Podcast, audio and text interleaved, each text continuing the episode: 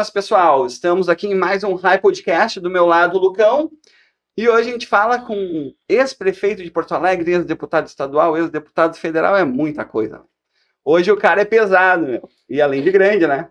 Estamos aí com, com o José Fortunati. Tudo bom, José Fortunati? Como é que estamos? Tudo bom, Clayton? Tudo bom, Lucas? Uma grande alegria estar com vocês nesse espaço tão qualificado que vocês criaram. Parabéns. Tu sabe, Clayton, que essas é, qualificações do ex-prefeito Fortunati, ex-prefeito, ex-secretário estadual de educação, ex-deputado estadual e federal, elas são um detalhe perto da trajetória desse Ah, prefeito. não, é verdade. Que tocou na banda do colégio, era líder Olha da banda aí, do velho. colégio, Bons tempos, bons tempos. craque de bola. Não, craque, não exagera. Eu vou ter que pagar o cafezinho no final do Olha aí. programa. Não, depois eu sei que vai ter que rolar até uma história que o senhor jogava na, com os deputados lá, e jornalistas. Queremos né? bastidores hoje. Queremos padre. bastidores. Vamos lá, estamos aqui para isso. Vale tudo, Olha, Olha aí. aí. tudo, sem censura. Então, pre- prefeito, começar conversando com o senhor, a gente vai falar sobre vários assuntos hoje, eh, inclusive sobre algumas coisas que aconteceram há pouco tempo atrás, mas a gente vai fazer o inverso hoje. A gente quer começar o programa de hoje, nosso podcast, o High Podcast, sabendo os planos do hoje do José Fortunati. Politicamente ele está enquadrado, a gente viu, hoje tu és presidente estadual do PROS, e eu tenho certeza absoluta que tu tem planos para o futuro, para o futuro próximo, né? Quais são eles? Bom, em primeiro lugar, dizer da minha alegria estar com vocês nesse, nesse final de tarde, fazendo um debate aberto, trocando de ideias, que é o objetivo realmente do que vocês criaram, esse espaço fantástico. Até para explicar quem nos assiste um pouco, para poder explicar o que eu pretendo, tem que voltar um pouquinho no tempo. Eu estava lá em Portugal fazendo meu mestrado em ciência política, lá em Lisboa, morando no que eles chamam de estúdio, um apartamento de 19 metros quadrados, que se eu dormisse de frente, te- colocava os pés para fora. brincadeira, Não brincadeira. precisa muito. Quase isso. É, mas, enfim, muito, muito feliz, porque gosto de estudar, o mestrado em ciência política é instigante, é, o- tendo um olhar de Portugal para o Brasil e para o mundo é, foi muito importante, muito interessante. Aprendi muito sobre o Brasil olhando de lá. Só que a pandemia chegou em 2020, fui para lá em 2019, a pandemia chegou, Portugal encerrou as aulas presenciais e continuamos com a aula online. Bom, obviamente voltei para o Brasil, não ia ficar preso num quarto de hotel ou no quarto, no meu pequeno espaço de 19 metros quadrados, voltei para o Brasil com a minha esposa Regina, com meus amigos, etc. Continuei fazendo mestrado online, até que fui convidado para concorrer à prefeitura, enfim, concorri à prefeitura, terminou, aí eu, existiam duas possibilidades depois do processo, já em dezembro. Ou eu voltava para Portugal, concluindo o meu mestrado, já que ele estava, como dizem os portugueses, congelado. Eles dizem trancado, eles dizem congelado, estava congelado o mestrado. Mas era impossível na medida em que, desde que eu, eu quando planejei a minha viagem a Portugal, o euro estava R$ 3,40 e agora estava quase 7, então sim, sim Impraticável. impraticável, inviabilizou completamente. Consequentemente, decidi ficar no Brasil e a primeira decisão que tomei, que eu vou responder diretamente à tua pergunta, vou ser candidato a deputado federal. Foi esta a decisão que eu tomei antes de qualquer outro movimento, inclusive de ir para o PROS. Foi a primeira decisão tomada de forma muito consciente, pensando em 2022, pensando no futuro, ah, relembrando o meu período em que, nos dois mandatos em que estive em Brasília, trabalhando em Brasília, líder de bancada, ah, enfim, gos- gostava muito da atividade parlamentar em Brasília, acho que posso contribuir um pouco com a minha experiência, acho que posso ajudar um pouco o meu país, meu estado, estando em Brasília. Por isso a decisão, vou concorrer a deputado federal em 2022. Muito. Perfeito. E a, a gente, Clayton tocou num assunto aqui agora que é muito interessante a gente saber dos bastidores de tudo que acontece na vida pública de todo mundo. É muito legal para quem assiste, mas para quem vive isso não é tão legal. E a- recentemente o senhor passou por uma candidatura à prefeitura de Porto Alegre, onde o senhor estava muito bem colocado, com chances reais de chegar ao segundo turno e disputar as eleições, possivelmente é, chegando à prefeitura da, da capital mais uma vez. O senhor que já foi por dois, duas oportunidades prefeito aqui. É, conta pra gente aquilo que é possível de, de contar pro pessoal que está nos assistindo também, um pouquinho dos bastidores do que, que aconteceu que acabou inviabilizando a sua, o prosseguimento da candidatura. Importante essa pergunta, Lucas, porque até hoje tem gente que diz: ah, foi falha da assessoria jurídica da coligação. Não foi falha da assessoria jurídica da coligação. Eu vou explicar por quê. Bom, para que uma candidatura seja homologada, e falo exatamente do candidato a vice, que era André Secchini, nós tínhamos que apresentar determinados documentos à Justiça Eleitoral. Ao analisar esses documentos, a Justiça Eleitoral disse se o candidato é elegível ou não. Pois nós fizemos isso. Havia uma dúvida, que era a seguinte: o, o André Secchini não constava da lista oficial do Tribunal Superior Eleitoral no, dia, no último dia de filiação que era dia 4 de, de abril de 2020. Consequentemente, teoricamente, ele não poderia ser candidato, mas existe uma súmula do Tribunal Superior Eleitoral que diz claramente: se o candidato provar que de boa fé ele se filiou, mas por algum problema político ou técnico, o, o seu nome não consta da lista oficial do TSE, ele tem direito a concorrer. Então, esse é o pressuposto da boa fé. Então, nós apanhamos o documento que o André Siquini havia nos apresentado, de filiação de boa-fé no período adequado, e, junto com outros documentos, apresentamos a centésima quinquagésima oitava Vara da Justiça Eleitoral de Porto Alegre, que analisou os documentos e, no dia 18 de outubro, ou seja, 25 dias, prestem atenção, 25 dias antes das eleições, homologou a candidatura de André Secchini. Então não houve falha alguma. Na verdade, nós tínhamos o reconhecimento da Justiça Eleitoral de que a candidatura do André Siquini estava ok. Na medida que estava ok, nós mantivemos. Se, uhum. obviamente, a Justiça Eleitoral, naquele momento, dissesse André Siquini é inelegível, nós teríamos prazo, por isso eu fiz questão de salientar dia 18, porque eram 25 dias, nós tínhamos prazo para substituir o candidato a vice. Por que, é que eu chamo a atenção dos 25 dias? Porque tanto a lei eleitoral de 1997, que é a Lei Geral das Eleições, quanto uma súmula de 2019 do Tribunal Superior Eleitoral, dizem claramente, até 20 dias antes das eleições é possível substituir-se os candidatos considerados inelegíveis. Mas diz mais do que isso. Qualquer processo de elegibilidade ou inegibilidade tem que ser decidido em primeira e segunda instância até 20 dias antes das eleições. Por quê? Obviamente, para permitir que o candidato inelegível seja substituído ou pelo partido ou pela coligação. O que acabou acontecendo? Depois de termos reconhecido e homologado a candidatura do André faltando 21 dias, uh, existe um recurso, entra com recurso contra a decisão da centésima quinquagésima oitava vara, que acaba só sendo julgada cinco dias e meio antes das eleições, no dia 9 9, 15 horas da tarde, pelo Tribunal Regional Eleitoral. Ou seja, culpa do TRE, não culpa minha. Ou seja, eu não causei nenhum retardamento, não fui responsável por isso. Por que, que estou chamando a atenção disso? Porque na medida em que o TRE, em segunda instância, venha a considerar o André Sequini inelegível, e tenho todo esse poder, novas provas foram apresentadas, mas como o julgamento se deu de forma intempestiva, ou seja, fora do prazo, por culpa do TRE e não por culpa minha, o TRE deveria ter autorizado a substituição do candidato a vice. E não autorizou. Então é importante que a gente lembre isto. Uhum. Aí realmente rasgou-se a lei, a lei da a lei geral das eleições, rasgou-se a súmula do Tribunal Superior Eleitoral. Mas os meandros são muito mais complicados. Por quê? É, não vou, obviamente, aprofundar, mas só para dar umas pistas para quem nos assiste. Em primeiro lugar, quem entrou com recurso foi um é, candidato, é candidato desconhecido, do uhum. PRTC. Desconhecido fez 300 votos. Casualmente, esse candidato desconhecido não contratou nenhum advogado dos que nós tínhamos aqui, Lieverson Perim, Antônio Augusto, dos famosos que, que, que realmente poderiam uh, pleitear a impugnação da chapa contrata um advogado, isso está nos autos, que tem o seu escritório no metro quadrado mais caro comercial do país, na Avenida Paulista, na Avenida Paulista. Que tem, bom, aí casualmente, casualidade, que tem como cliente esse, esse escritório de advocacia o ministro, de, o ministro da, da, da, da União. Aí, com provas dadas por quem? Pelo DEM. Esse indivíduo, que obviamente eh, entrou com a impugnação, hoje é secretário adjunto do governo atual. Então, tem história mal contada nisso, com Sim. toda certeza, mas passou, passou, é só como eu tinha que explicar, e não vou deixar de explicar o que aconteceu.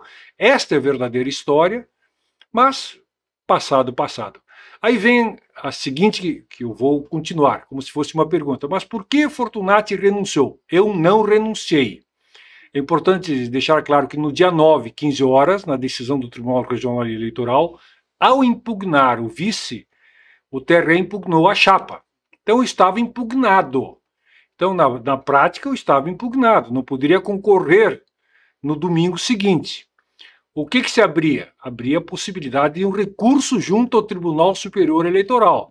Então tem que entender isso. O que eu abri mão no processo foi de recorrer ao Tribunal Superior Eleitoral. Por que, que eu eh, decidi não recorrer? Porque nós entraríamos, eu ganharia uma liminar com toda certeza, mas nós entraríamos no domingo sob júdice, na verdade, com uma instabilidade jurídica maluca, trazendo instabilidade para o sistema como um todo. Por isso abri mão. Então eu não abri mão da minha candidatura, eu abri mão da, impugna, da do recurso, porque eu estava impugnado. E, e a bagunça na cabeça do eleitorado, né, Clayton? Imagina, as pessoas deviam. Essa instabilidade gerou uma confusão completa. As pessoas não Completa. sabiam se o Fortunati era candidato, se elas poderiam votar no Fortunati, se elas eh, se- seria- ah, acabariam anulando o voto se votassem no Fortunati, como que estava todo essa, esse jogo jurídico que, que dificulta muito para o eleitor. numa eleição comum. extremamente disputada. Exatamente. É. Exatamente. E, e a pergunta assim, ó, mesmo depois da eleição, não cabe mais recurso no TSE, porque foi uma dor de cabeça, Não, né? depois, Não. depois, porque tem prazos, na verdade, a justiça eleitoral, a justiça como um todo tem prazos recursais, mas a justiça eleitoral ela tem prazos que contam inclusive final de semana, pela, exatamente pela atipicidade do sistema eleitoral. Sim. Então, os prazos passaram, eu abri mão desse recurso e terminou. C'est fini, como diz aquele personagem da escola do professor Raimundo. É isso. Perfeito. E aí agora temos um novo passo. Ah, Novo passo. Novo passo.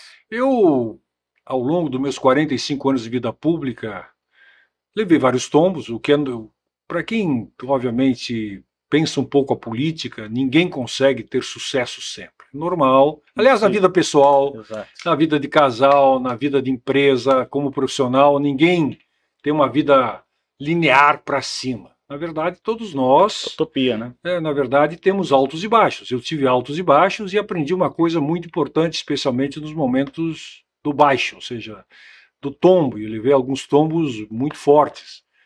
Muitos deles conhecidos pela opinião pública, por quê? Porque o meu tombo de 1,98m acaba sendo mais conhecido.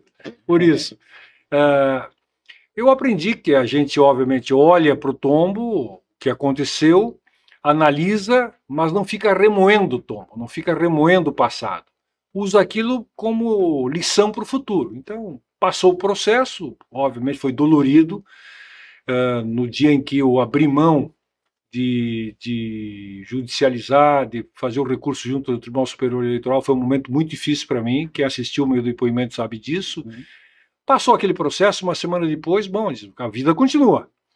E eu tenho que olhar para frente. Obviamente, eu vou olhar para frente. E, e ah, cada vez mais eu olho para frente. Eu não tenho o direito na vida pública, para mim é o direito de simplesmente ficar remoendo ah, o que passou. Eu tenho que olhar para frente para construir alguma coisa nova no futuro.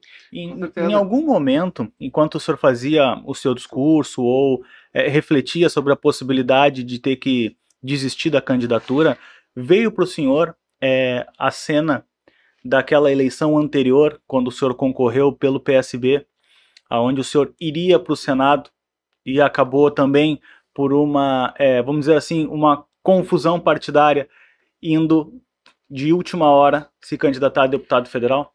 Na verdade, Lucas, não, porque são, são coisas completamente distintas. Na verdade, no PSB, eh, eu fui convidado pela executiva, pelos 21 membros da executiva estadual, para entrar no partido para concorrer ao Senado.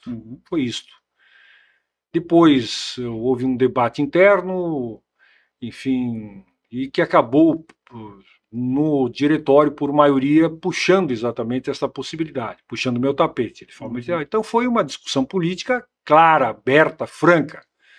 mesmo que eu entenda que tenha sido uma sacanagem muito grande entre o convite feito pela unanimidade Para quem viu de fora também. do PSB e a decisão do diretório, mas pelo menos foi feito de forma aberta.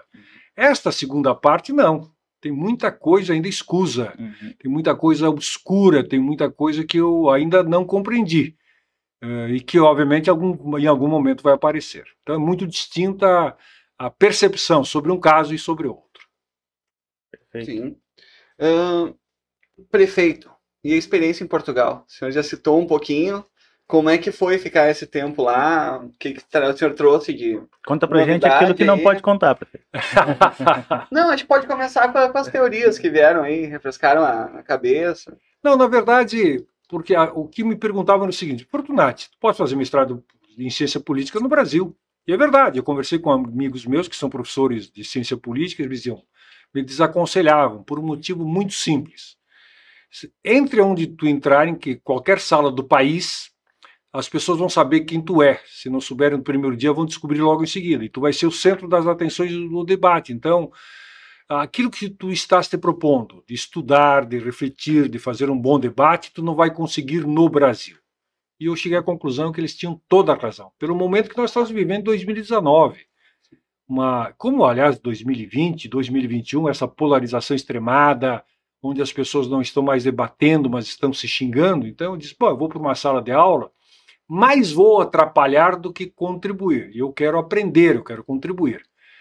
Surgiu então a ideia de ir para o exterior, primeiro Itália, porque eu tenho cidadania italiana, mas não, não vingou a Itália. Bom, consegui bolsa em Portugal, uma boa instituição que é especializada em ciência política, reconhecida na Europa como tal, que é, que é o Instituto Universitário de Lisboa, que fica junto à Universidade de Lisboa, um instituto específico sobre ciência política, fantástico.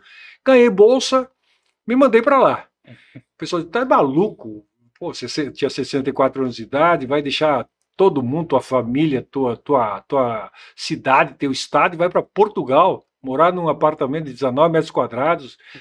Disse, Pô, mas está me motivando isso. E realmente me motivou muito, foi muito importante. Claro, estranhei muito. Primeiro, por uma questão que a gente não se dá conta. Quer dizer, eu vou a Portugal. Bom, daí eu penso, bom, português aqui no Brasil, os portugueses, eu conheço a colônia portuguesa, fantástica, são meus amigos, me acolhem com carinho, ah, são extremamente agradáveis, são, eh, são calorosos, São amigáveis, né? são amigáveis. Vai a Portugal, tu encontra, na verdade, não é o latino que tu encontra na Itália, Sim, que tu encontra na. Espanha, que fica colado.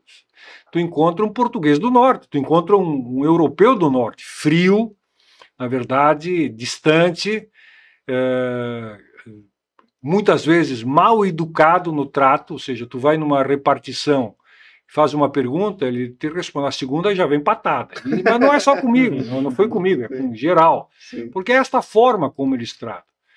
Na verdade, com o passar do tempo, tu acaba conhecendo os portugueses, aí muda muito. Eu tenho um grupo de portugueses que eu me relaciono até hoje pelo WhatsApp, que é coordenado pelo Augusto Morgado, conselheiro do, do Esporte Clube Internacional, que é o, que é o cônsul do, do Esporte Clube Internacional lá em Portugal, que é português. E ele me apresentou para o grupo dele. Então aí eu rompi a bolha.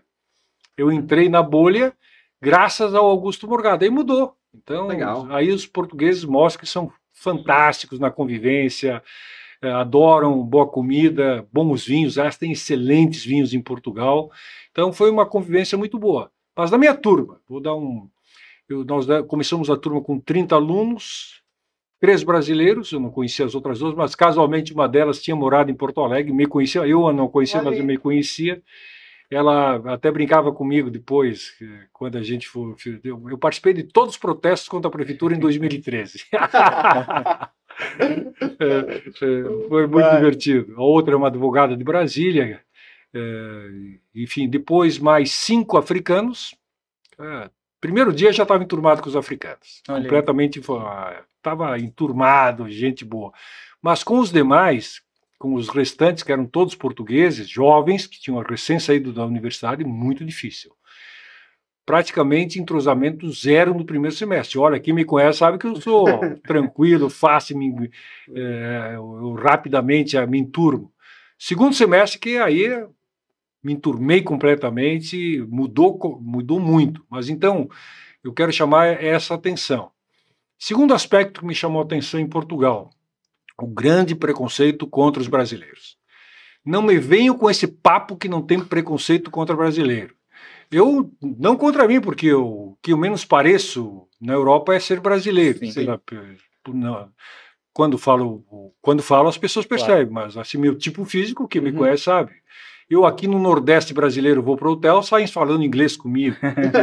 Eu é, é, é verdade, pelo tipo físico.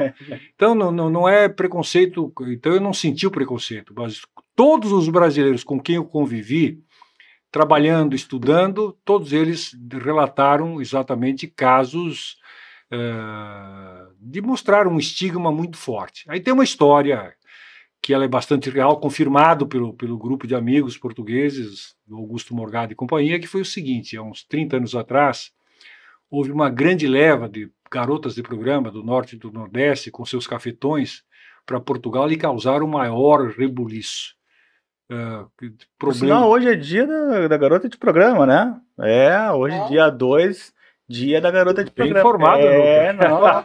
Informação aqui. Ah, Parabéns aos prioridade. trabalhadores, né? E trabalhadores também. E né? também, também. Sim, tem, tem.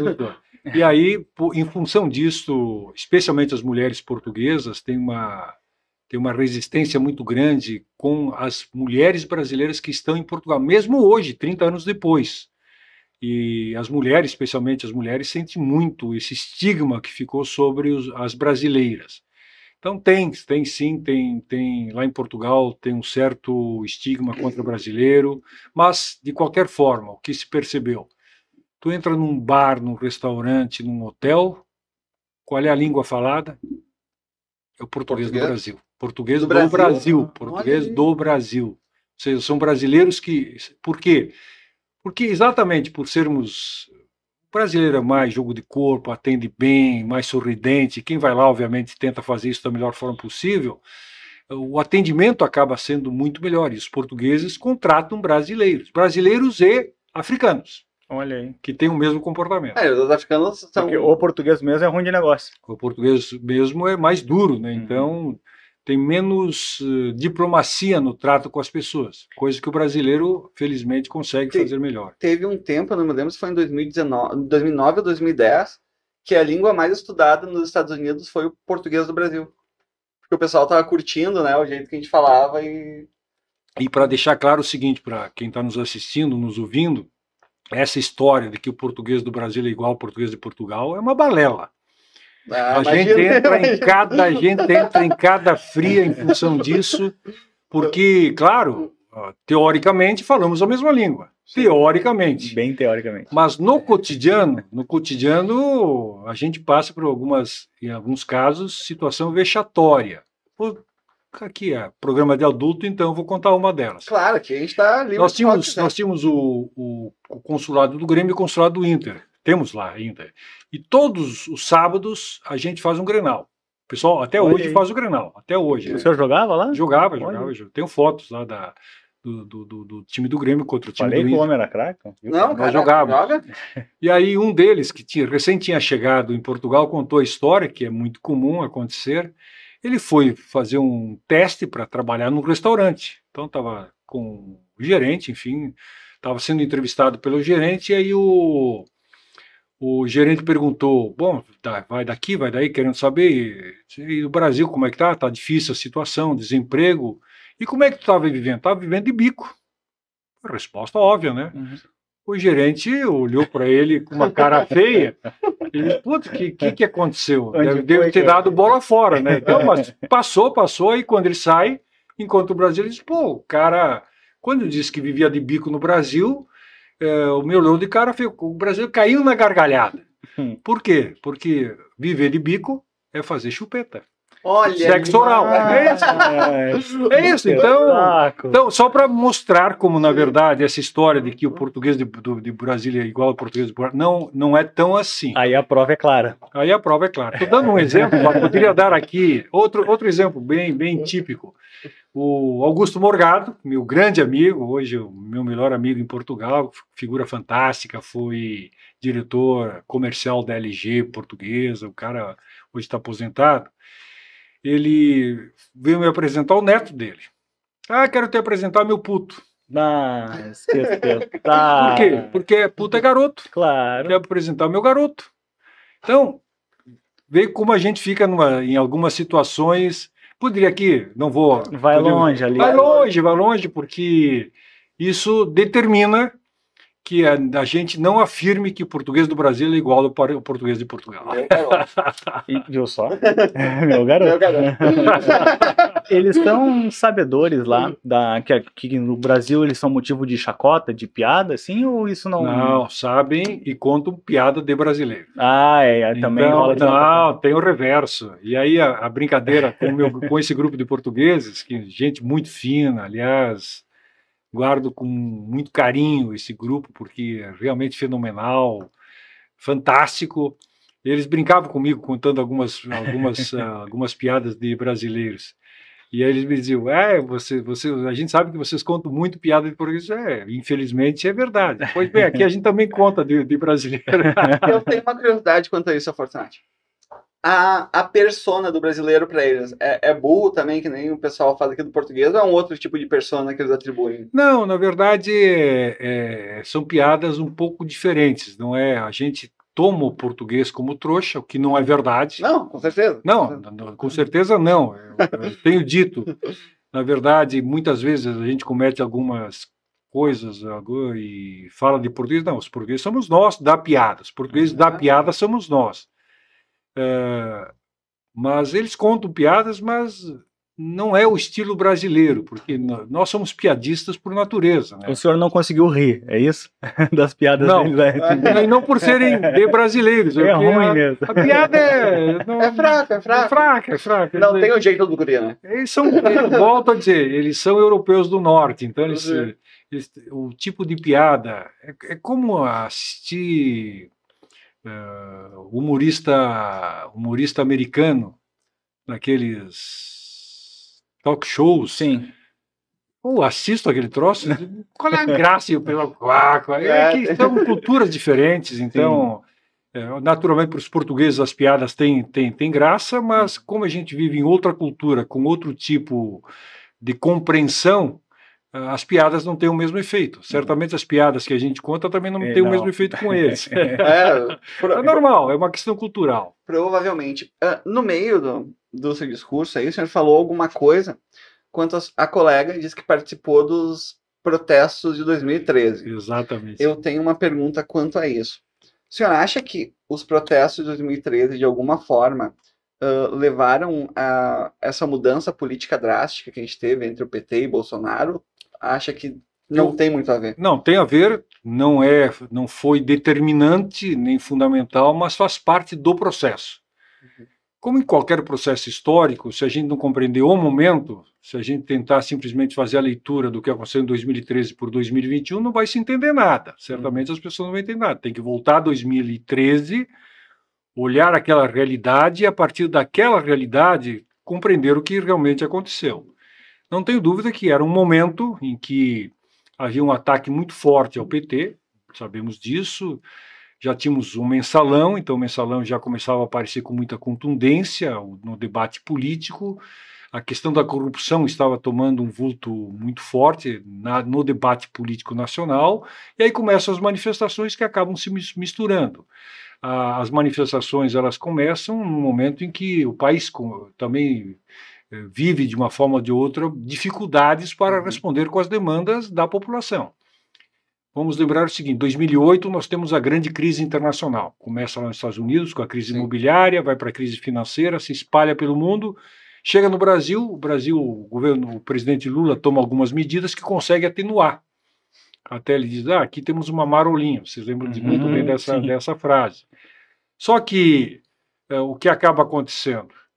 É, o Brasil conseguiu represar um pouco, mas não tomou medidas estruturais para enfrentar a crise. Na verdade, foram medidas paliativas, baseadas especialmente no incentivo ao consumo, que não duram muito. E a prova está que a partir de é, 2012, o, o Estado brasileiro já não conseguia responder às demandas, depois começamos a entrar, a partir de 2014, num processo recessivo muito grande, com uma queda, queda do PIB anual, 2014, 2015, 2016, 3%, 3,2%, 3,4%. Ou seja, começamos a afundar. Por quê? Porque não fizemos as reformas estruturais para enfrentarmos a crise de 2008 como outros países fizeram. Ou seja, a crise só foi atrasada, né? Ela não foi... Exatamente, ela só atrasou.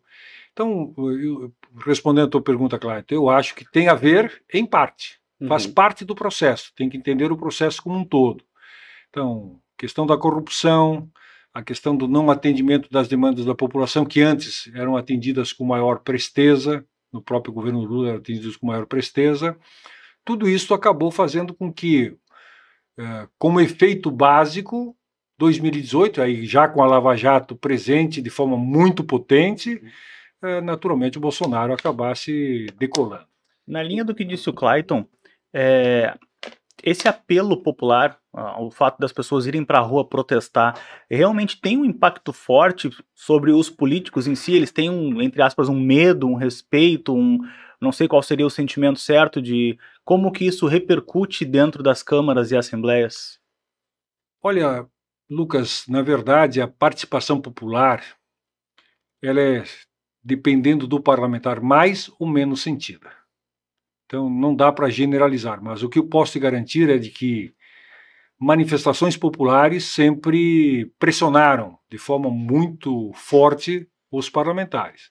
Dá um exemplo concreto: uma sessão na Câmara de Vereadores de Porto Alegre, com galerias lotadas, e não cabe mais do que 400 pessoas, 200 de cada lado, acaba tendo um efeito muitas vezes. Muda o voto. Muda o voto, muito voto. Não de todos, mas de muita gente. Então fica aí o recado, participem, é, participem é, das decisões então, políticas. Então é importante, né? isso no Congresso Nacional mesma coisa, mobilizações frente ao Congresso Nacional, então imagina o que aconteceu em 2013, a partir de fevereiro, basicamente, grande, que começou em Porto Alegre, grandes mobilizações, que tomaram conta do país. Então, isto sacudiu com a classe política com toda certeza. Sacudiu mesmo, não tenho dúvida. Isso aí me gera bastante curiosidade, porque foi uma coisa que a gente viveu, né? 2013 é Sim. há pouco tempo e já está indo para os livros de história daqui a pouco saindo. Uh, como, é que, como é que foi sentido na prefeitura, o senhor enquanto gestor, quando essas manifestações começaram a acontecer, porque elas não era que nem agora que acontece toda semana, né? Foi uma coisa que eram pesadas. Quebrou, né? É, quebrou um paradigma, né? Do nada tu viu todo mundo na rua. É, começou naturalmente, eu diria naturalmente, em cima de protestos normais, pacíficos. E aí, aí tudo bem, porque eu venho do movimento popular, hum. fiz greve, fiz greve geral, liderei greve geral. Presidiu sindicatos, né? Presidei sindicatos bancários, presidi a CUT, CUT também. presidi a uhum. CUT, então eh, não é uma manifestação popular que, em princípio, me traga qualquer eh, desassossego. O grande problema foi que, com o crescimento das manifestações populares, surgiram os black blocs.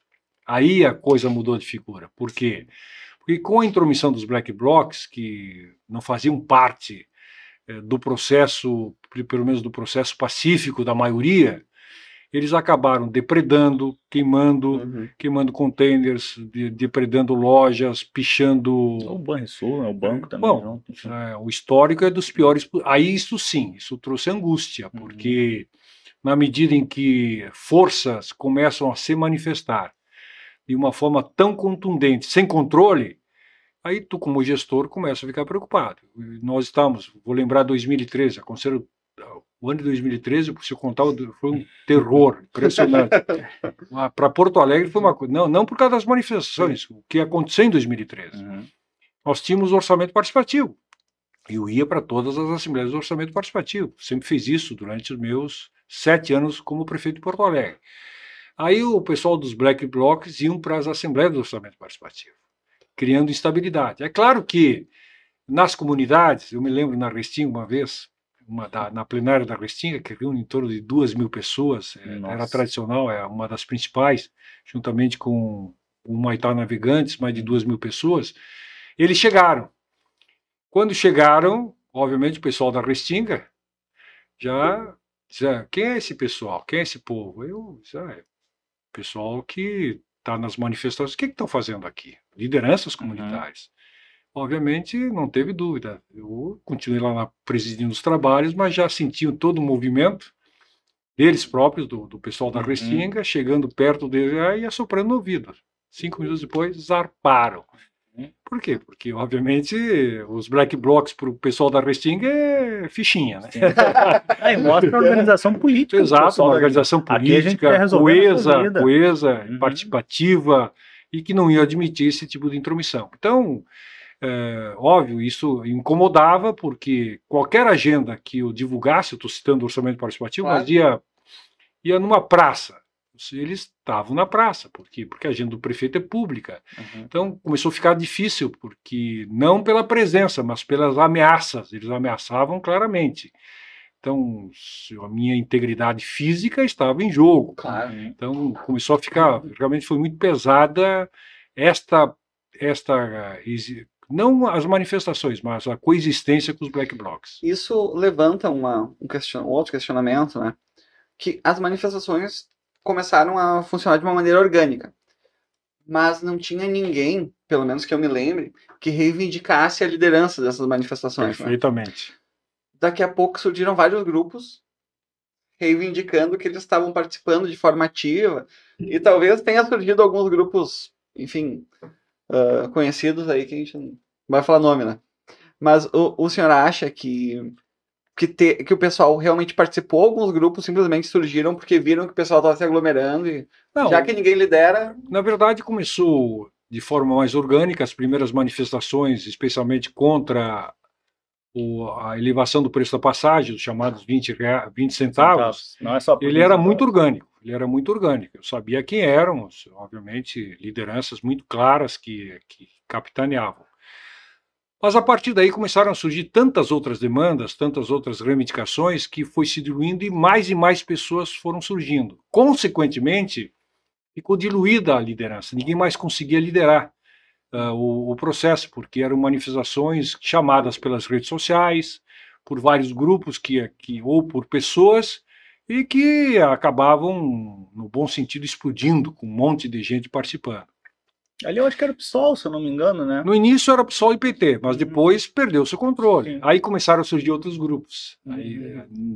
eh, É, lembro vagamente. no meio do processo, outros grupos foram se formando em âmbito nacional, não somente em Porto Alegre, em âmbito nacional. Surgiram grupos mais variados que, com o passar do tempo, com, especialmente com o surgimento dos black blocs, eh, ou começou a haver esvaziamento das manifestações. Porto Alegre foi muito sensível nisso.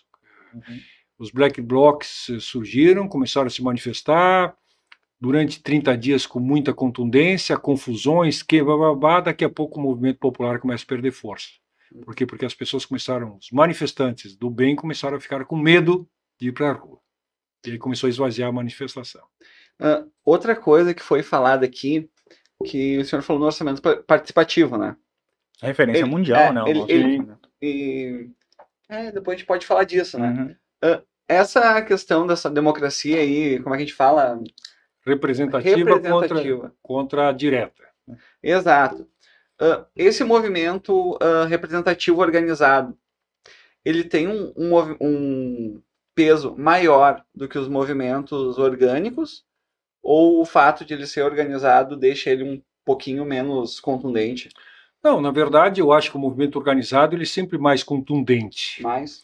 Ele é mais contundente porque ele no- normalmente não é provisório. Uhum. Ele, ele existe ao longo do tempo, de uma forma mais fraca ou mais forte, mas ele está sempre É batendo na, numa tecla, numa bandeira, le- levantando a bandeira e levando adiante. Então, ele tem maior eficácia. Os movimentos que não são orgânicos, que são muito ah, voltados para aquele momento, em, em função de uma determinada conjuntura, eles vêm com muita força, mas eles perdem força também com muita rapidez. Uhum. O que aconteceu em 2013, perderam força com muita rapidez. É, obviamente foi importante, etc. Mas como não eram movimentos muito organizados, as pessoas também diluíram. Então, eu continuo acreditando que o melhor continua sendo realmente movimentos organizados. Isso não significa ah, partido X ou partido Y, simplesmente movimentos organizados da sociedade civil. Eu acredito muito mais nesta forma porque ela tem uma perenidade maior, ela tem continuidade, ela permite que a pressão seja feita, que a negociação seja feita, que a busca de soluções sejam feitas, que é o que, obviamente, se quer, não é só se manifestar, ir para a rua, uh, queimar container, que, que, quebrar banco, etc. O que se busca, pelo menos a maioria queria, e muitas coisas foram conquistadas, obviamente através da negociação. Na, na sua opinião, os políticos dessa nova leva que veio de 2018, o senhor acha que eles estão uh, ignorando um pouco esse tipo de representatividade indireta? Por causa que, assim, ó, a gente vê que desde 2016 o orçamento participativo vem caindo, desde que o senhor saiu de lá, basicamente, né? Falando sim, principalmente de Porto Alegre. Sim. O senhor vê algum futuro no, nos próximos mandatos, o orçamento participativo voltar a ser pelo menos próximo do que ele era? Olha, é o tipo da pergunta, Clayton, que é muito difícil prever, porque como a vida da gente é cíclica, a vida de uma cidade, de um país também é cíclica. A história é sempre é, feita por ciclos. Uhum. Então é muito difícil afirmar que o orçamento participativo não possa vir daqui a um tempo, sei lá quanto tempo, voltar a ter força. Depende muito, e isso está mais do que claro, muito da vontade de quem está no passo municipal, ou seja, de quem é o prefeito, da vontade política do prefeito, porque o orçamento participativo ele é autônomo, ele é livre, uhum. uh, independente, mas ele depende muito pela sua concepção de discutir o orçamento do município, de deliberar sobre ele, de discutir demandas, as políticas públicas depende muito da boa vontade do prefeito. Tanto é uhum. que uh, o prefeito anterior resolveu realmente menosprezar, o orçamento continuou com insistência das lideranças, mas foi se esvaziando. Então, infelizmente, é isso. Virou reunião de liderança, né? Virou. É, o, o, a, a, falta de, não de liderança, mas de preocupação com o orçamento participativo ou com qualquer outra é, operação política, enfim, quando tu não cuida dela, ela também não acompanha o desenvolvimento com o tempo. Então, o que, que acontece? É, o orçamento participativo é uma política feita já há algum tempo atrás. Ela não é algo novo que surgiu agora. Então, ela precisa também passar por um processo evolutivo. Ela precisa acompanhar o desenvolvimento tanto tecnológico, né? Porque a gente pode melhorar as condições de quem participa das plenárias. Como que vai ficar agora, depois de tudo que está acontecendo, uma pandemia? Fica extremamente prejudicado o orçamento participativo. Como que ele pode funcionar? As pessoas é, vão continuar podendo acessar as galerias para poder a fazer. A partir de uma revisão de processos, exatamente. Mas exatamente. isso, na verdade, já acontece. Eu vou te dar o um exemplo de Madrid da cidade de Madrid, capital espanhola, aprendeu conosco o orçamento participativo. Esteve aqui no meu governo, quando, quando era prefeito, para aprender sobre o orçamento participativo e implantar em Madrid. E os espanhóis são muito politizados, muito participativos, é uma característica do espanhol, do povo espanhol. Reforçaram o mesmo modelo numa primeira, numa primeira fase e aí se deram conta que com as novas tecnologias era importante avançar-se, permitindo que mais pessoas participassem do processo, inclusive da forma online, ou seja, através de um aplicativo.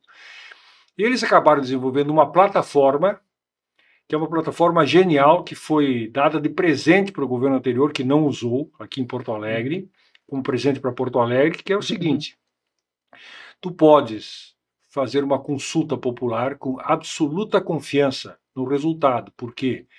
porque tu registra o teu CPF, lá é o cartão do cidadão, lá na Espanha, uhum. aqui é o CPF, e tu só vota uma vez.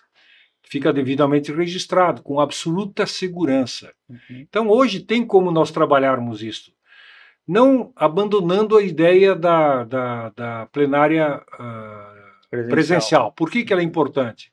Porque na plenária presencial, tu faz as negociações entre as comunidades, os líderes comunitários conversam entre si, porque como os recursos são limitados, não dá para todo mundo, então os próprios líderes entram em campo para convencer outras comunidades de que a sua demanda é mais importante que a demanda da comunidade vizinha, que faz parte da mesma região. Então isso é extremamente rico, extremamente produtivo, extremamente importante. Uhum. Bom, mas feita esta este acordo, que é presencial, não tem como ser de outra forma, porque eh, coloca emoções, coloca, obviamente, relações importantes, tu pode fazer uma segunda parte para sedimentar isso através da consulta online.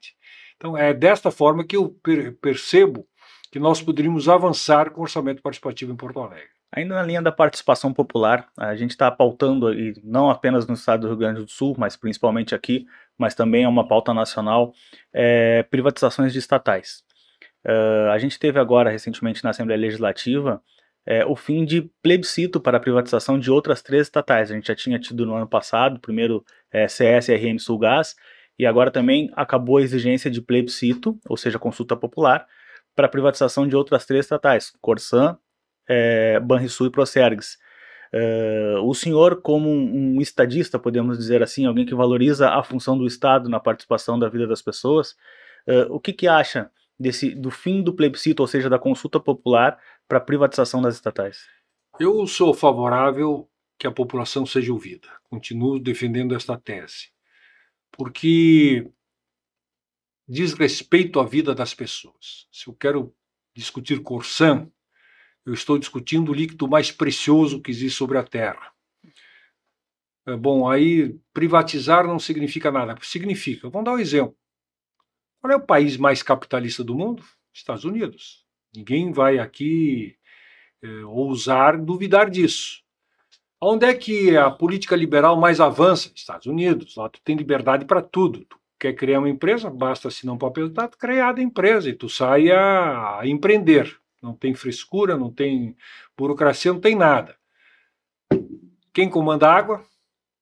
É o Estado. o Estado. É o Estado. Por quê? Porque para os americanos esse é um bem essencial, que não pode ser colocado em risco exatamente por outros interesses de, de mercado. Quer dizer, a água não pode ter interesse de mercado. Então, estou dando um exemplo para mostrar que este tema ele deveria ter sido melhor debatido, segundo a minha compreensão. Uhum. E como é que tu debate melhor? Através de um plebiscito porque tu coloca, obviamente, o tema em ação, abre um tempo de debate, permite que todos os grupos, favor ou contrários, possam se posicionar, dá as condições, cria as condições nos meios de comunicação para que os dois lados se manifestem, e ao final disso, a população toma a decisão, porque o patrimônio é seu. O patrimônio da Corsã não é do governador, o patrimônio da, da, da Corsã não é de um deputado uhum. da, da Assembleia Legislativa. O patrimônio da Corsã é do povo do Rio Grande do Sul. Então, o debate devia ter sido feito. Ao final, o povo rio-grandense podia dizer, não, vamos privatizar, está bem. Mas uma decisão tomada de forma soberana pela população. Não só a favor de qualquer privatização de qualquer que qualquer privatização passe por plebiscito. Uhum. Vou dar um exemplo. Procergs para mim não é um tema de plebiscito, numa boa. Banrisul é, mas Procergs não é, porque é uma coisa tão específica na área da informática que obviamente é muito mais realmente uma questão de mercado, uhum. diferente do Banrisul. CE não teve também, não? CE não teve. Então eu, eu não, parto do pressuposto de que qualquer processo de privatização uhum. tenha que ter um plebiscito. Eu parto do pressuposto que atividades essenciais, consideradas essenciais para a sociedade, deva ter a discussão e, consequentemente, um plebiscito. O que foi muito usado como argumento para acabar com essa exigência foi que os parlamentares lá que estavam votando no fim da exigência de plebiscito, eles eram os representantes populares. Então, se eles receberam o voto do povo para ir lá representar os seus anseios, eles poderiam decidir se sim ou se que não. Que é um argumento absolutamente falacioso, porque caso contrário, caso esta fosse uma verdade absoluta, nós não teríamos os plebiscitos constantes da Constituição Federal. Dizer, a, a Carta Magna do país prevê a realização de plebiscitos e consultas populares. Se a Carta Magna prevê, parte do pressuposto que existem assuntos em que os deputados, senadores, estou falando do âmbito nacional, deputados estaduais em âmbito estadual e vereadores no âmbito municipal, não podem decidir em nome dos cidadãos. É esse o pressuposto. Então, para mim, é um argumento falacioso. É, não, eles, se nós tivermos bom, uma discussão nacional sobre pena de morte, eu não entendo de forma alguma que os deputados federais e senadores tenham competência para decidir sobre o que eu penso sobre pena de morte. Então, estou dando, tô dando exemplos, não é sobre qualquer assunto. Obviamente, não quero retirar aqui as prerrogativas que a claro. Câmara tem, que a Assembleia uhum. tem, mas existem assuntos onde obrigatoriamente a população deve ser ouvida. Então, por isso volto à questão. Para mim, afirmar que os deputados representam a população em tudo é uma falácia. Eu acho que se a Constituição Federal assegura A consulta popular, o plebiscito, é porque a, a, Constituição maior, Carta Magna maior do país, deixa claro que em alguns assuntos o povo deve ser ouvido. Perfeito. Cleitinho, vamos voltar para os bastidores. É verdade que esse rapaz jogava bola com todo mundo daquele plenário lá e. Ah, uma vez ele, ele contou. Dava chapeuzinho, balãozinho. Jogou, jogou, até com o atual presidente aí, jogava. É mesmo, aí. prefeito. Conta é pra gente aí. Não, na verdade, eu sou um cara do esporte. Eu uhum. sempre fui, felizmente. Eu comecei jogando futebol futebol de campo, futebol de salão, na época não existia o futsal, era futebol de, de salão, Sim. que era aquela bola mais dura, né? Era bem pequenininha. Era bem pequenininha. Pobre do goleiro. Pá! Tá, pobre do goleiro, porque era, era complicado. Jogava em Flores da Cunha, jogava muito futebol, era o meu esporte preferido. Fui a Caxias estudar o antigo científico no Cristóvão de Mendonça, aprendi a jogar vôlei, basquete, handball. Acabei sendo campeão é, estadual estudantil de handball. Uhum. É, aprendi a jogar basquete, depois joguei muito na BB, quando fui como funcionário do Banco Brasil, é, vôlei a mesma coisa. Bom, estou ao longo da minha existência eu sempre prezei muito. Até hoje eu continuo jogando futebol 7, hoje não, porque estamos em plena pandemia. pandemia, com meus colegas do Banco Brasil. Nós temos futebol 7 lá na BB, que é rotineiro, hoje, obviamente, de forma um pouco mais restrita em função da pandemia. Aliás, está voltando, as regras permitem que, que, o futebol volte. Centroavante? Eu jogava inicialmente como zagueiro, depois, segundo, lá no Independente Flores da Cunha, depois fui para a lateral esquerda, porque eu, eu tinha boa velocidade e, e boa resistência física, uhum. e finalmente como, como centroavante. Imagina, duas passadas, acabou o campo. E, e como centroavante. Mas nunca fui craque, sempre fui o, um, digamos, um peladeiro. A nada mais humildade, né? Humildade é, é boa Aí, bom, o Congresso, até porque essa é a parte, parte dos bastidores. Deputado, me elegi deputado federal em 1990, assumi em 91, casualmente no mesmo ano que o Bolsonaro assumiu como no seu primeiro mandato de uhum. deputado federal. Todas as terças-feiras, depois da sessão que nós tínhamos na Câmara, porque era uma sessão da Câmara, que começava às duas da tarde até sete, oito da noite, normalmente, nós saímos da Câmara diretamente para o Clube do Congresso, que em Brasília era a organização, lá é por clubes. Uhum.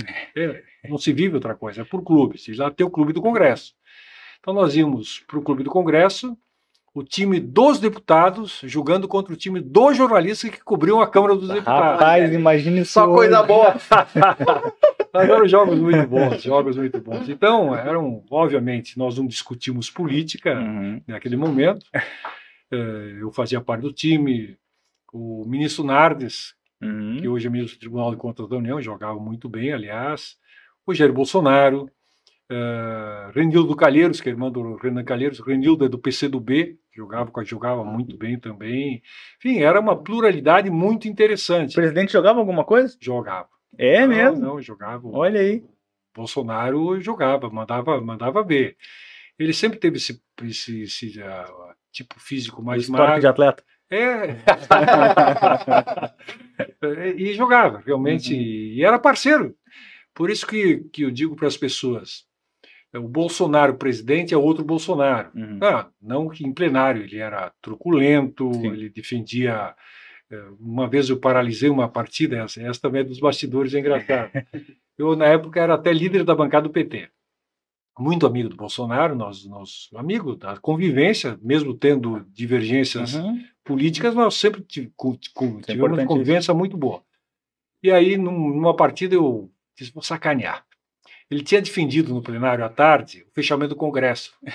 Talvez vocês não lembrem, mas se voltarem no tempo, pesquisando, a primeira bandeira do Bolsonaro era o fechamento do Congresso Nacional. Essa era a bandeira, base dele. E ele, naquela tarde, tinha feito um pronunciamento na Câmara pelo fechamento do Congresso Nacional. Do Congresso, simplesmente. É, toda... Aí. Quer acabar com o futebol, né? Foi o que disse. Aí eu disse, pessoal. Pessoal, chamei, antes de começar a turma, chamei todo mundo, jornalistas, eu tenho aqui um protesto a fazer. Eu acho que o Bolsonaro não pode continuar no time. Foi aquele troço impacto, né? Imagina. Porque ele quer acabar com o time. Como acabar com ele? Quer fechar o Congresso, vai terminar com o time. É verdade, é verdade. Não é? É lógica natural. E então... uma coisa legal que o senhor falou, é, só interrompendo um pouquinho, que o senhor naquela época era do PT. Sim, líder da era bancada. líder da bancada. E o Bolsonaro já tinha esse posicionamento. O pessoal vê que pessoalmente não é uma briga toda, a briga tá na área das ideias, né? O- Tá, eu, eu, quem me conhece sabe que, acima de tudo, sou um negociador. Defendo ideias, defendo, Uhum. tenho posturas muito tranquilas, firmes, mas nunca deixei de dialogar. Então, na época do Congresso, eu era amigo pessoal do Dilfim Neto, que era o presidente da Comissão de Finanças, eu era da Comissão de Finanças, virei amigo dele, aliás, uma figura muito inteligente, o que muito elevado, mesmo com toda a divergência política que nós tínhamos. Era amigo do Caiado, e aí o Caiado Olha. Eu tinha tido uma briga com o Caiado antes de ser deputado estadual, porque eu era presidente da CUT, ele era presidente da- UDR, União Democrática Ruralista, que era. os- Nossa. E nós tínhamos tido uma briga enorme eh, naquele período. E nos tornamos grandes amigos. Ou seja, o que eu quero passar com isso? Que, na verdade, a- a, a disputa deve ser por ideias, deve ser por ideias. E muitas, e muitas, pegando a Comissão de Finanças, que é uma das principais comissões da, da Câmara, muito pouco se fala sobre ela. Mas lá nasceu a Lei Candir, enfim, lá por lá passam as propostas de imposto de renda, mexe com a vida das pessoas. O cidadão não sabe a importância que tem. E nós fazíamos muito, o José Serra era da, da comissão, Antônio Candir, a Ieda era da comissão, uma comissão muito pesada do ponto de vista da representação. E a negociação sempre se dava, a gente sempre negociava. Para quê? Para conseguir fechar projetos que eram do, do bem para o Brasil. Então, uma coisa é a disputa de ideias, a contundência da, do próprio, da própria tribuna, vai pro tribu, mas com respeito. O importante Uhum. é ter respeito. Tu atacar ideias, eu até atacava propostas, ideias, mas com o devido respeito, nunca ultrapassando aquele limite que sai do político para o pessoal. Eu, infelizmente, percebo hoje que muita gente, não quero generalizar porque eu estaria sendo equivocado, mas muita gente esquece o debate político e vai para o pessoal. Então, aí vem o adjetivo pessoal. Na medida em que o adjetivo pessoal ele, ele começa a ser usado, perde, na verdade, muito da legitimidade do debate. Será que isso é porque tem muitas, muitos holofotes, muitas câmeras, as pessoas querem realmente aparecer no Com desespero? certeza. Mais do que defender ideias, mais do que defender posições para convencer o interlocutor, Uhum. as pessoas querem mostrar a sua posição. E aí a, a mais radical possível, a mais sectária possível, porque para o seu público, e falo isso direita e esquerda, Uhum. não me venham com papo que os dois lados não fazem. Uhum. Os dois extremos fazem. Quanto mais contundente, quanto mais dura, quanto mais ofensiva for, ficam melhor com as suas bases. O que eu acho um grande equívoco, porque isso elimina completamente a possibilidade de qualquer diálogo. As pessoas, ah, mas não tem diálogo. Tem que ter diálogo. Se eu estou num Congresso Nacional, se eu estou num parlamento, se eu estou num Estado democrático de direito, e não, não falo do parlamento, se eu estou no dem- Estado democrático de direito, eu tenho a obrigação de buscar acordos. Pode não acontecer? Pode não acontecer. Muitas vezes, bom, não deu, não deu, cada um está bem, parte. mas é, é, eliminar esta possibilidade de plano, para mim, é um grande equívoco contra o país. Eu particularmente eu concordo com com com o seu ponto, que é contrário aos extremos. Eu acho que os extremos eles não agregam, né? Porque são extremos. E, e eu acho que é muito interessante a gente ponderar para conseguir construir melhor políticas públicas, o projetos, o independente o que for. Mas o discurso dos extremos, eles estão no momento vencedor. Por que, que eu digo isso? Porque aos olhos da opinião pública e aos olhos das pessoas e de quem acompanha um pouquinho das pesquisas que tem para possíveis candidatos para 2022, são os dois candidatos dos extremos. A polarização tomou conta do cenário político. Até que ponto isso ajuda e atrapalha para a campanha de 2022? Eu diria, Lucas, que é muito incipiente ainda essa avaliação. Uhum. As pessoas que estão com plena certeza de que essa polarização simplesmente vai continuar, não conhecem a história. Uhum. Eu vou voltar para dar um exemplo concreto, porque a gente trabalha em cima de exemplos. 2002. Eu era, em princípio, candidato a governador do estado pelo PDT, até um determinado momento. Depois o Brizola decidiu que o PDT não teria mais candidato a governo do estado. Bom, só para citar que eu vivi Uhum. isso com, com, com intensidade. Sim. Se voltarmos no tempo e pegarmos as pesquisas de julho de 2002, julho de 2002, nós tínhamos Tarso Gero e Antônio Brito com mais de 30% cada um. Uma polarização Uhum. danada do cão, muito parecida com agora, menos potente, porque as redes sociais, obviamente, não Claro. tinham essa potência, mas era, do ponto de vista da agressão, da beligerância, a mesma intensidade, com exceção das redes sociais, volto a dizer, porque elas não estavam presentes. É, bom, na época eu tinha dois pontos percentuais, o Rigoto tinha um ponto e meio, eu estava na frente do Rigoto, para ter uma ideia Uhum. minha candidatura foi tirada, aí a polarização continuou. Tá bom, que, que eu via no interior do Estado como candidato ao governo do Estado? O que, que eu ouvia das pessoas? Vou votar no Tarso para derrotar o Brito. Vou votar no, no Brito para derrotar o Tarso. Ou seja, eu não, não percebia o voto positivo. Vou votar neste porque eu acho que é o melhor proposta. Vou votar naquele porque eu acho que tem o melhor. Era para derrotar o outro. Uhum. Bom, na medida em que tu começa a perceber que o voto é do contra e não do a favor, é claro que existe um cenário para a terceira via. Uhum. E o Rigoto compreendeu muito bem isto. Veio com o coraçãozinho, vocês devem lembrar da Uhum, campanha, claro. coraçãozinho, paz e amor, e daqui a pouco, faltando 15 dias, disparou. Por quê? Porque as pessoas se deram conta que era possível fugir-se da polarização. Que ninguém acreditava naquele momento que seria possível fugir-se da polarização. 15 dias antes, o povo do Rio Grande disse: não, é possível. E ungiu Rigoto como Um dos maiores jingles da história da política nacional, estadual. Então, o que eu quero dizer? Bom, afirmar-se hoje de forma peremptória de que esta polarização vai permanecer até a data das eleições do ano que vem, eu diria, é um pouco prematuro.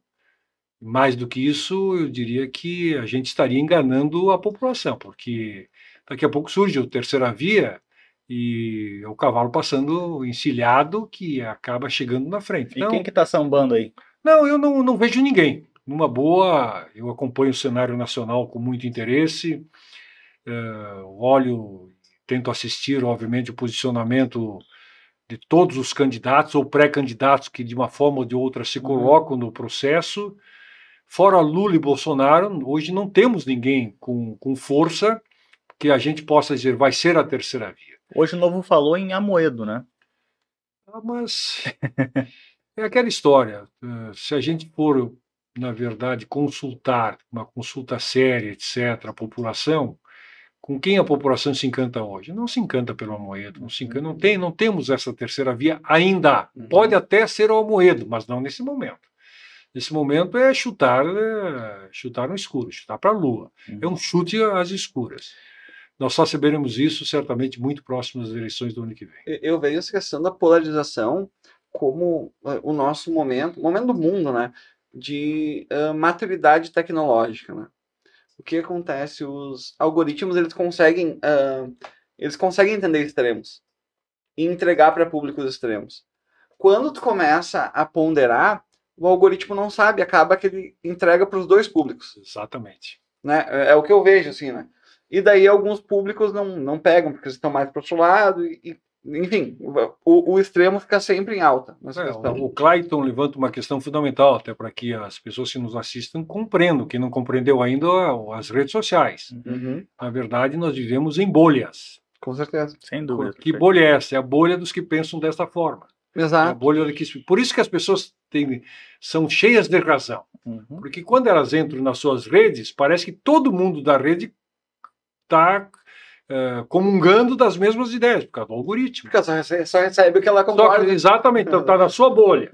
Então ele está cheio de razão porque acha que 90% da população pensa quanto ele. Do outro lado, mesma coisa, outra bolha. Então 90% não é verdade. E, e- e é, um, e é um falso positivo, porque tu tem 100% de certeza que o teu lado tá certo. Exatamente. É muito estranho. Por isso, por isso volto a dizer, não duvidem que no próximo ano surge alguém que venha pontear essa terceira via pelo cansaço, Uhum. pelo cansaço que a população Uma hora cansa. Porque não dá para simplesmente voltar a 2018 e dizer que 2022 vai ser parecido. Não vai ser parecido. Impossível. As circunstâncias de 2018 foram umas, foram uma. 2020 já foram, já mostrou-se que nós estamos num outro patamar. 2022 vai ser diferente, muito diferente. Não sei. Vai ser o contrário, né? Porque agora o presidente Bolsonaro, que antes era oposição, agora ele é. Mas agora é vidraça. É, Então exato. é muito mais complexa a história, muito mais complexa. Eu, com o passar do tempo, me convenci, a cada eleição que passa, me convenço mais ainda. Cada eleição é completamente atípica em relação à, à eleição anterior. Quem buscar o modelo da eleição anterior para simplesmente projetar a eleição que está acontecendo no, no, no determinado momento, quebra a cara. Tem que olhar, sim, porque é sempre um aprendizado, mas olhar os sinais, estudar os sinais, verificar o que já acontece no momento para compreender. Simplesmente transportar uma eleição de quatro anos atrás para o momento atual é quebrar a cara, com certeza. Ah, é verdade. Uh, deixa eu ver aqui. Deixa eu dar um, um, mandar um abraço pessoal que está comentando aqui o Alabê Balau do Beleirum, que é o nosso Balau aqui. O, na verdade, ele que é o editor de vídeo, só que hoje ele não pode porque ele tá gripado, né? Esperamos que não seja corona, Balau. Vamos lá. O João Alfredo, meu outro irmão aqui, pai João de Xangô Agodô. A Vera Cordeiras, que acho que você não conhece, né, São Fortunati? Esse troço virou família, mas virou é, família, não. é Os, programa de família. Os corde... é nepotismo puro. Os Cordeiros vão dominar o mundo a partir do raio. Não, tá Queria exemplo de bolha, né? É, bolha, aí, ó, tá aí uma bolha. Estamos, bolha familiar. Bolha estamos familiar. criando uma bolha. O Tarso Amaral, que quando o Lucas não pôde vir aqui, ele que foi o host junto comigo aí. Abraço, Tarso. Abraço, Michele.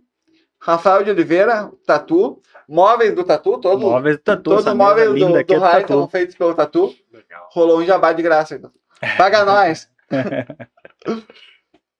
Então é isso. Pessoal que tá aí comentando, depois a gente manda mais abraços. Perfeito. Muitíssimo obrigado pela sua participação aqui no nosso Rai Podcast. Para a gente é um grande prazer receber um cara da sua estatura, não apenas pelo tamanho, é, exato, mas por todo, por, por, todo o seu histórico. É, eu, eu, eu falo, tenho tranquilidade de falar por mim e pelo Clayton que admiramos muito a sua trajetória à frente da prefeitura da capital. Fez grandes trabalhos, um trabalho de muita inclusão social, que eu acredito que é algo que falta um pouquinho ainda hoje na política pública de cima para baixo, federal em efeito cascata para baixo. Isso acho que ficou um pouquinho de lado e era algo que o senhor trabalhava bastante e de repente a gente consegue resgatar aí mais para frente. Antes, Desejo... É, é, eu quebro o protocolo, que antes de acabar. Mas aí que é bom. eu, eu, queria. Estamos aqui para isso. É. Queria perguntar para que a gente não falou, mas eu não, não, não se fala mais tanto nisso. Naquela época foi bastante Olha documentado. Sobre a ida do senhor para a China apresentar Opa. os projetos da prefeitura, esse para Xangai. Sim. Foi uma das cidades de destaque, né? Se tu me disser que foi 2018. Não, não, não, não foi 2018. 2010. Ah. Na verdade, esse projeto ele começou no, no, governo do prefeito José Fogaça, quando a Expo Xangai estava sendo preparada. Porto Alegre apresentou, ainda durante o prefeito José Fogaça, um projeto que era apresentar o orçamento participativo de forma interativa construiu-se isso e se mandou para Xangai, e duas cidades brasileiras foram contempladas, foram premiadas, nós e São Paulo. No, São Paulo com cidade limpa, do Kassab, que conseguiu transformar a cidade, que era a cidade mais suja do mundo, numa das cidades mais limpas do mundo. Então acabou sendo destaque, e nós pelo orçamento participativo in, com interatividade. Nós, nas duas cidades, nós ganhamos o prêmio, que, que era o prêmio? Era uma estante em plena Expo Xangai, que era feiras fantásticas, enormes, uh, e, fomos para lá. E aí fiz uma delegação, montamos uma delegação com secretários do governo, empresários uh, e jornalistas, vários jornalistas os meios de comunicação estiveram conosco e fomos para Xangai. E foi realmente uma experiência fantástica. Quando a gente chegou em Xangai, já tinha ido à China muito mais tempo, 94, eu acho, mas não tinha ido a Xangai. Aí fui a Xangai, me espantei, porque é o supra-sumo do capitalismo. Olha só. Supra-sumo do capitalismo.